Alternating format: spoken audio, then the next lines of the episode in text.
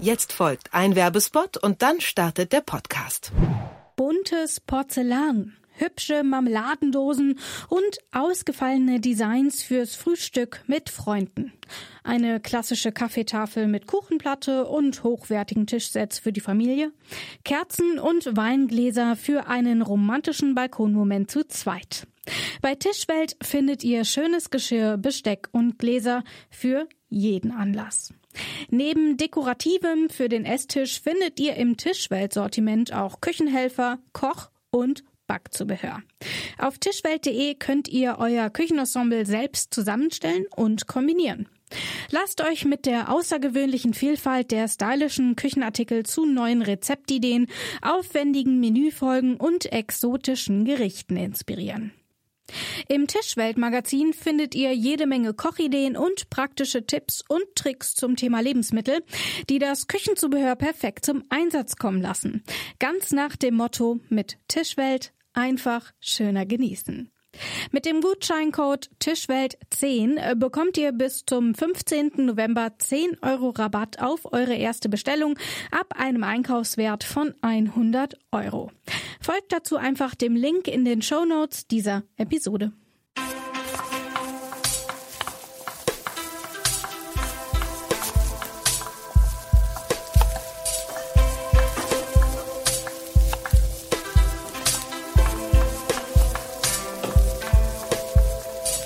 Feinkost.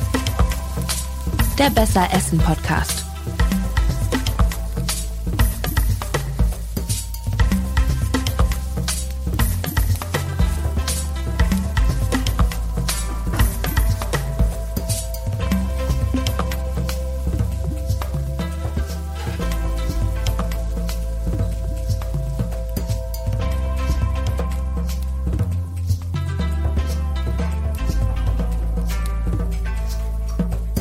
Ganz herzlich willkommen bei der Feinkost. Ich bin Ina Lebetjew und ich melde mich heute mal ganz außer der Reihe ohne meine Kollegin Rabea Schlotz, dafür mit einem Experten im Interview. Wir wären auch super gern ins Maislabyrinth gegangen, aber ihr habt abgestimmt und wolltet mehr über Pilze wissen so sei es. Das kriegen wir hin. Weil das aber wirklich ein Thema ist, bei dem man sich gut auskennen muss, habe ich uns Verstärkung gesucht. Es gibt nämlich mehr als 6000 Pilzarten in Deutschland. Irgendwas zwischen 500 bis 800 davon sind für den Menschen genießbar, also essbar. Und Reinhold Krakow kennt ziemlich viele von ihnen. Er betreibt in Mecklenburg-Vorpommern unter dem Namen Steinpilz Wismar ein mykologisches Informationszentrum. Er gestaltet dort Frischpilzausstellungen, bietet Führungen und Pilzberatungen an. Hallo Herr Krakow, wie schön, dass Sie sich für uns die Zeit nehmen. Gerne, hallo. Ich freue mich wirklich sehr. Pilze sind ja schon seit Jahrzehnten Ihr Ding, könnte man sagen. Wie kommt's? Was finden Sie daran so faszinierend? Ja, die haben mich als Kind äh, beeindruckt äh, und äh, also wir sind damals mit den Großeltern mitgegangen und es wurden eigentlich nur Pfifferlinge gesammelt und äh, das hat irgendwie ein bleibendes Erlebnis bei mir äh, hinterlassen und als ich nachher zur Schule kam, lesen konnte und äh, einen Artikel in der Zeitung las über Pilze, dann wurde kam das wieder hoch und ich habe mir äh, dann einen Wald, den nächstliegenden Wald gesucht. Es gab kein Pilzbuch damals. Ich habe ein Quartettspiel gekauft und so ein Mensch ärgert dich nicht Spiel, habe das im Wald ausgebreitet und alle Pilze zusammengesucht. Und meine damalige Spielkameradin, die kannte in Wismar die Pilzberaterin und hat mich dort vorstellig gemacht. Und das war mein Anlaufpunkt. Und dann hat sich das, dann war es eine Eigendynamik. Das, das hat sich so entwickelt dann. Sie sind sehr, sehr lange dran geblieben. Ähm, was haben, wie haben Sie denn weitergemacht? Äh, was machen Sie mit Pilzen? Ähm, was betreiben Sie da? Wie geht das? Ja, man hat natürlich zuerst äh, Speisepilze gesammelt. Als Kind haben wir uns ein Taschengeld verdient, die auf dem Markt verkauft, weil ja zu früheren Zeiten Mangelware. Und äh, ja, man erweitert, erweitert seinen Horizont. Also wenn man da Interesse dran hat, dann nimmt man immer mehr in sich auf und kann anbauen bis es nachher so weit ging, äh, als ich äh, ausgelernt hatte, wurde ich gefragt, ob ich diese Pilzberatungsstelle, das war eine städtische Pilzberatungsstelle mit Laden und Schaufenster, ob ich die gerne weiterführen ähm, möchte, weil die Dame, die das damals machte, die war schon hochbetagt.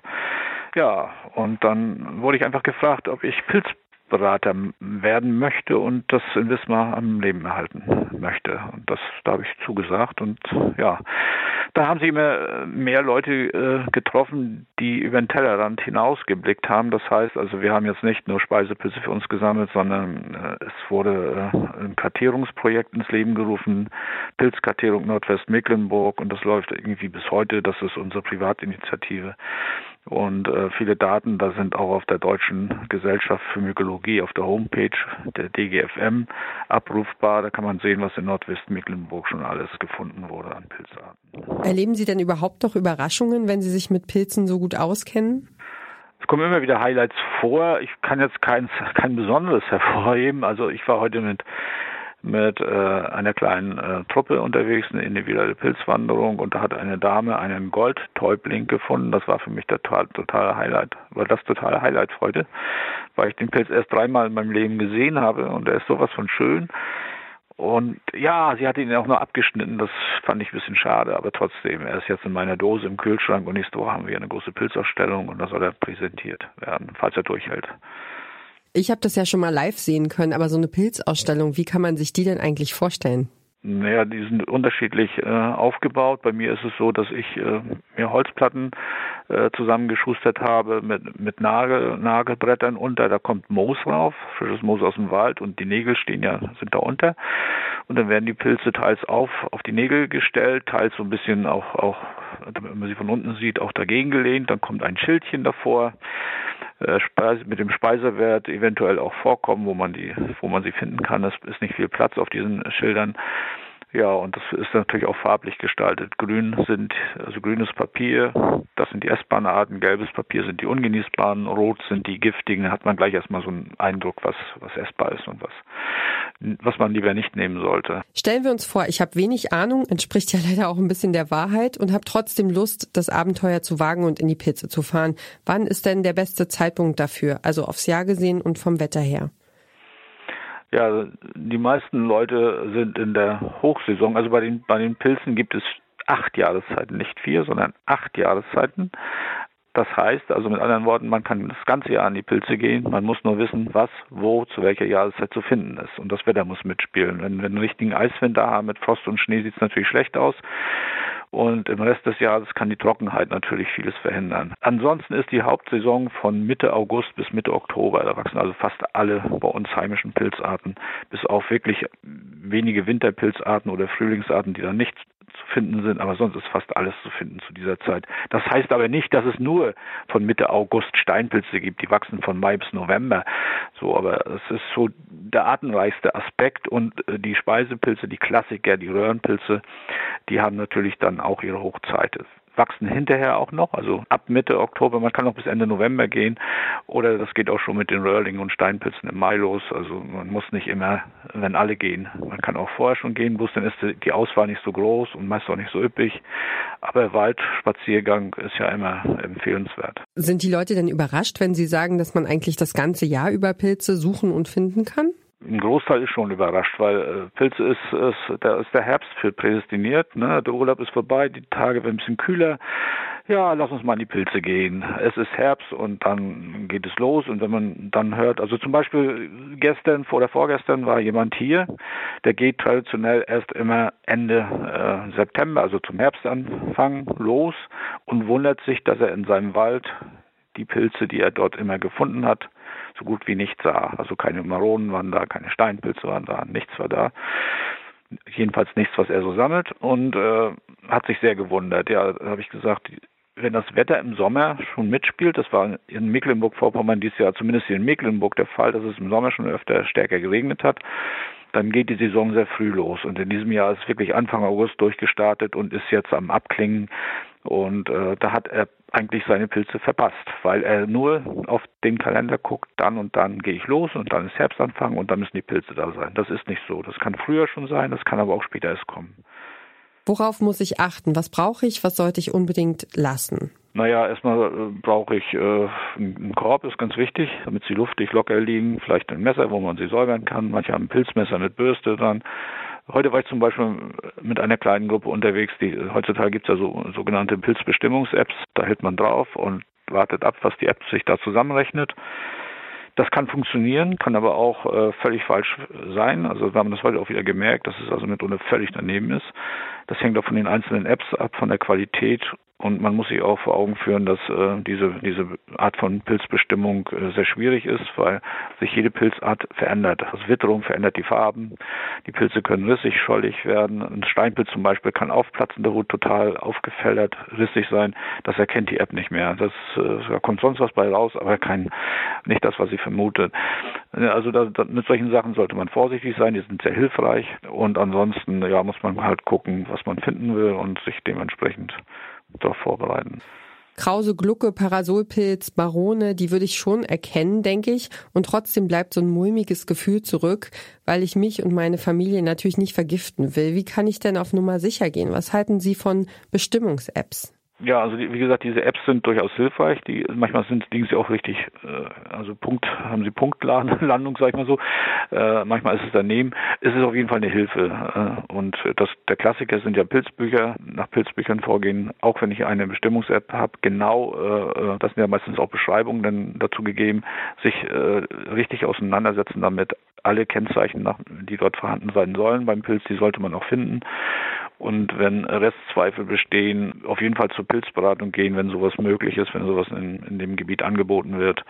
Oder es gibt auch Pilzvereine, äh, die das machen. Manchmal machen sogar Apotheken mit und sowas, aber die sind meistens, das sind meistens keine richtigen Pilzberater. Die kennen vielleicht einen Steinpilz und, und Fliegenpilz, vielleicht ein bisschen mehr, aber das ist, ist eigentlich nicht so, ja, also eher nicht nicht so der Fall. Also lieber einen professionellen Pilzberater, Pilzberatungsstellen aufsuchen und das ist die letzte Sicherheit eigentlich. Auf jeden Fall äh, keine Pilze essen, wo Restzweifel bestehen. Ich habe die Pilze nur gegessen und plötzlich habe ich zu viel gegessen. Ich kriege Magendrücken und sowas. Es muss gar keine Vergiftung sein. Es war einfach nur zu viel. Dann spielt die Psyche noch mit rein und bums, denke ich, ich habe eine Pilzvergiftung. Geht's mir ganz schlecht. Also das, so weit sollte es nicht kommen. Man sollte immer genau äh, sicher sein, was man isst und dann hat, kann man das auch mit Genuss ähm, essen und äh, braucht nicht noch äh, hinterher hoffen, dass da nichts passiert. Ähm, ein Kollege von mir meinte gerade, er schwört auf ähm, gezeichnete Pilze, also dass man die Eigenarten und besonderen Merkmale mit Stift und Papier irgendwie am besten abbilden kann. Sehen Sie das auch so?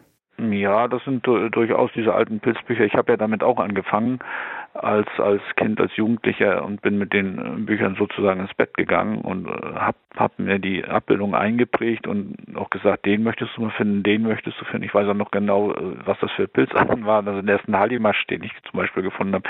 Ich hatte die Bilder bei mir im Kopf drin und das, das funktioniert schon ganz gut, denke ich mal, weil da sind wirklich die markanten, wenn es eine gute Zeichnungen sind, es gibt auch weniger gute, äh, dann ist das schon sehr gut äh, getroffen. Ne? Also das ist, ist sehr gut. Es gibt durchaus auch gute Fotos, das will ich auch nicht, weil ich, stelle ja auf meiner Homepage auch nur Fotos drauf und da ist mir wichtig, dass man eben auch äh, die relevanten Kennzeichen sieht, also von oben unten, was wichtig ist.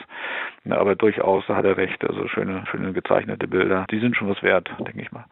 Wenn ich mich richtig erinnere, beraten Sie auch Ärztinnen und Ärzte, wenn es um Giftnotfälle, Weiterbildung und sowas geht. Wie wichtig ist denn eine solche Expertise, eine Pilzberatung aus Ihrer Sicht? Ja, es kommt immer wieder vor, dass äh, in den Kliniken äh, Menschen landen, die dann doch Vergiftungssymptome haben oder zumindest äh, ein Verdacht besteht. Ganz oft ist es bei Kindern, da war jetzt vor wenigen Tagen gerade wieder dass in der Kinderklinik ein Kind war, weiß ich nicht, drei Jahre alt und hat auf der Wiese einen Pilz gegessen einfach und, und durchgekaut. Ja, dann äh, kriegen die Eltern das mit und dann ist es um Gottes Willen, dann kommt das Schlimmste gleich in den Gedanken. Meistens ist es zum Glück relativ harmlos, aber sie landen erstmal in der Klinik zur Notaufnahme und die Ärzte sind ja oftmals auch keine Experten in Pilzen die brauchen dann eben den entsprechenden Rat. Das geht oft, oft über die Giftnotrufzentrale, Giftnotruf, da sind unsere Namen, Adressen drin vermerkt und die werden dann, wir werden dann weitergeleitet. Äh, also die, die Klinik leitet das dann zu uns weiter und entweder kommen die Menschen her mit ihren Pilzen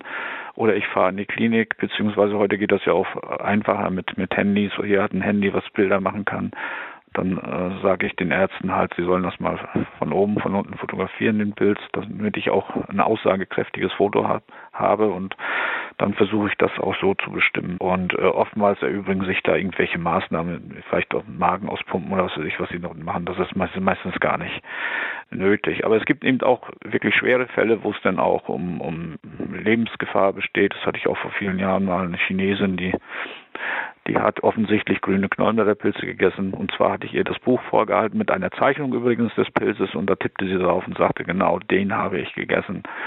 Und zwar in einem Wald, wo ich am selben Tag Pilzwanderung hatte mit vielen Menschen und dort wuchsen tatsächlich grüne Knollenblätterpilze zuhauf und genau hatte, dort hatte sie die auch gesammelt. Und dann sagte der behandelte Arzt, ja, das können wir hier in Wismar nicht behandeln. Das war hier in der Klinikum Wismar. Die müssen wir die Patientin ins Universitätsklinikum nach Rostock verlegen. Die haben spezielle Methoden dort für solche Fälle. Also das gibt es auch, dass es dann wirklich lebensgefährlich wird. Wie stecken Sie denn sowas weg, wenn Sie mit solchen Fällen arbeiten? Naja, ich hoffe, dass es alles gut geht, äh, dass sie die Menschen äh, retten können. In, dem Falle, ich, ich bin nicht so hysterisch, sage ich mal so, äh, wie, wie viele andere Leute, also die dann wirklich denken, also ja, kein Gift, kein Pilz anfassen, schon könnte mir was passieren. So ist es wirklich nicht. Man braucht keine Angst vor Pilzen haben. Ne, man kann auch die giftigsten mit nach Hause nehmen, sich die genau anschauen und da passiert gar nichts. Ne? Ich muss nicht nur, ich muss die nicht essen, die beißen mich nicht.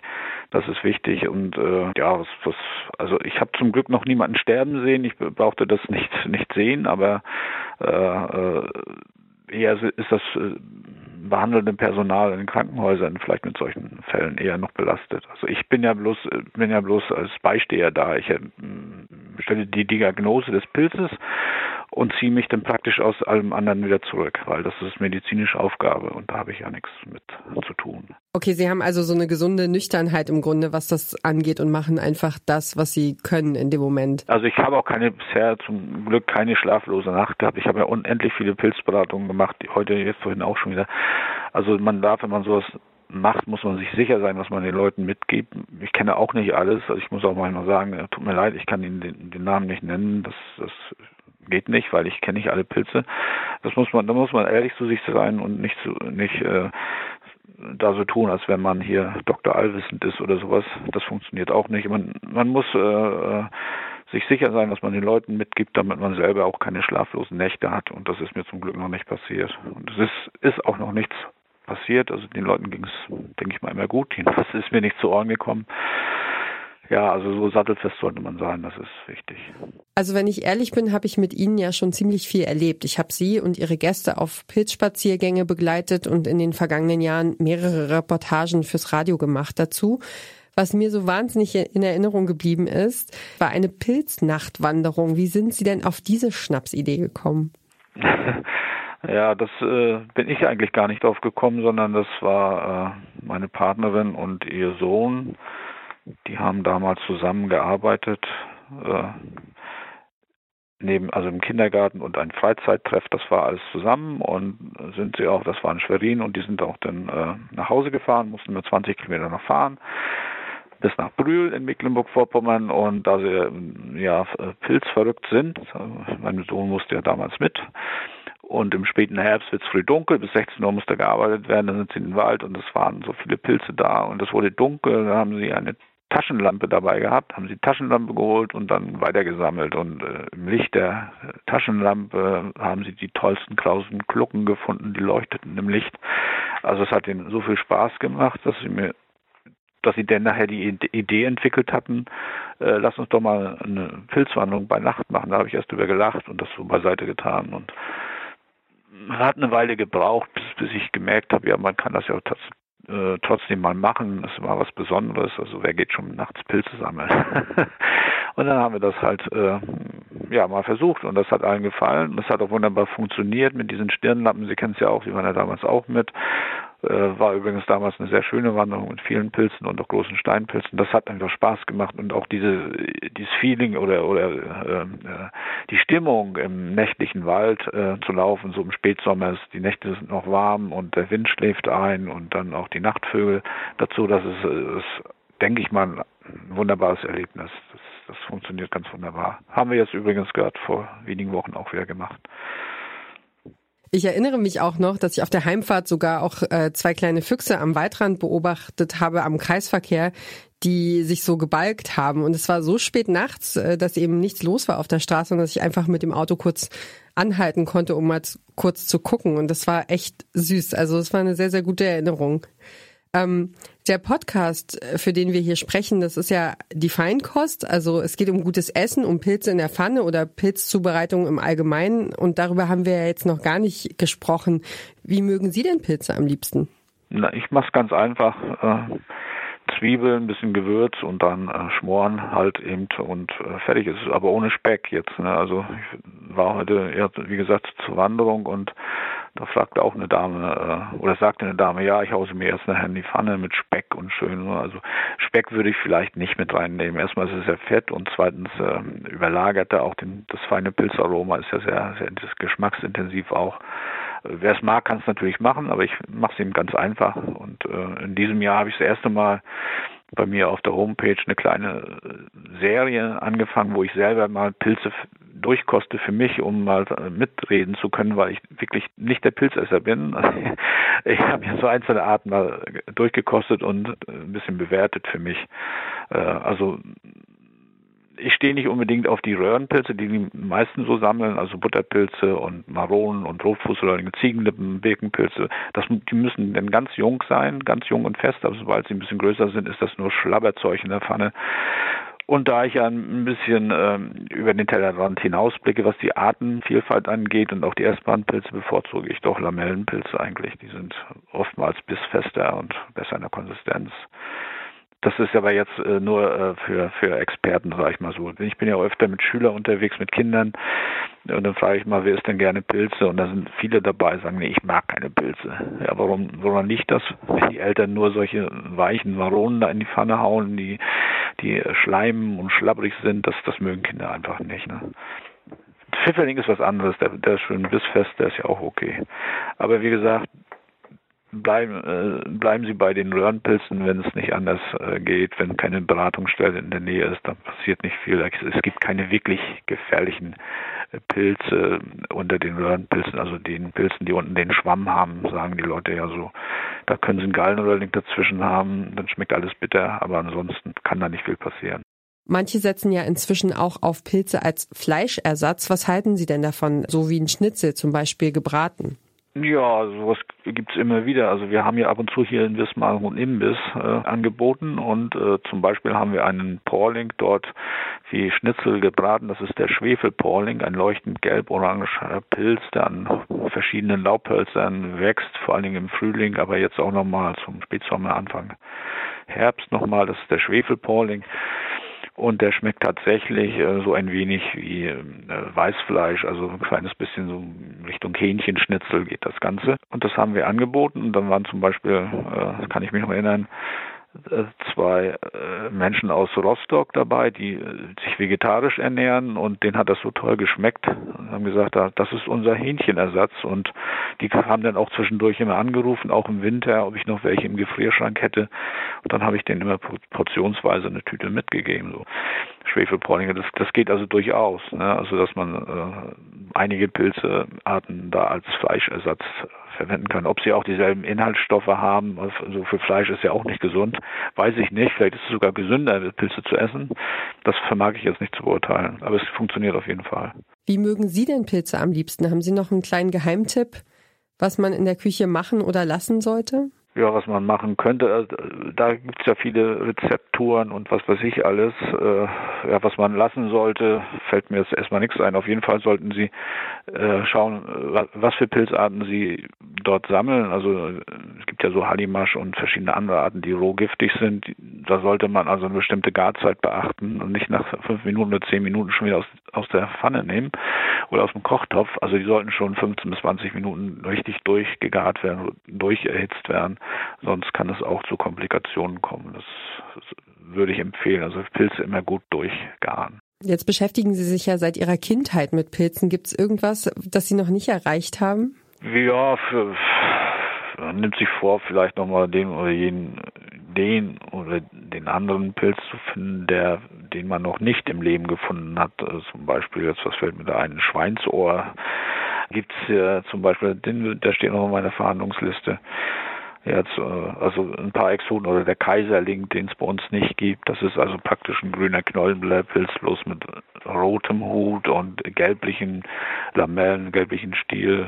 Also eine Mischung aus grüner Knollenblättpilz und Fliegenpilz. Der ist sehr, sehr beliebt, ist einer der wertvollsten Speisepilze wächst aber bei uns hier im Norden nicht. Da muss man schon wirklich in den Südwesten Deutschlands fahren oder am besten in die Mittelmeerländer. Also den würde ich natürlich auch noch mal ganz gerne finden und vor die Fotolinse bekommen. Habe ich einmal am, Gemü am Gemüse Gemüsestand in Schwerin äh, gesehen, aber da war kein Preisschild bei. Da habe ich mich hinterher geärgert, dass ich da nicht vielleicht eine kleine Kostprobe mitgenommen hätte. Also es gibt so ein paar Exoten, die dann immer noch auf der Liste stehen, die man einmal im Leben mal finden äh, möchte. Da sind sicherlich noch ein paar mehr Arten, das fällt mir jetzt alles so spontan nicht ein. Aber ich habe mich heute über den Goldhäuptling gefreut, das war auch schon mal was Gutes. Das sagt Reinhold Krakow, Pilzsachverständiger aus Wismar. Ganz herzlichen Dank für das Gespräch. Ja, nicht zu danken. Und das war's für heute von der Feinkost. Ich wünsche euch fantastische Herbsttage, viel Waldluft und natürlich gesunde Pilzgerichte. Wir hören uns, wenn ihr mögt, in zwei Wochen wieder. Rabea und ich geben dann rechtzeitig die nächsten Themen bekannt zur Auswahl dann. Ach und übrigens, diesen Podcast, viele weitere Podcasts und auch die Streams von uns beim Podcast Radio Detektor FM könnt ihr auch in unserer App hören. Einfach im App Store oder bei Google Play nach Detektor FM suchen und die App herunterladen. Lässt sich auch ganz bequem auf dem Weg in die Pilze nutzen. Die App unterstützt nämlich auch Apple CarPlay und Android Auto. Ich bin Ina Lebetjew. Ich sage jetzt an dieser Stelle vielen lieben Dank fürs Zuhören. Ciao und bis zum nächsten Mal. Wir freuen uns auf euch. Alles Gute.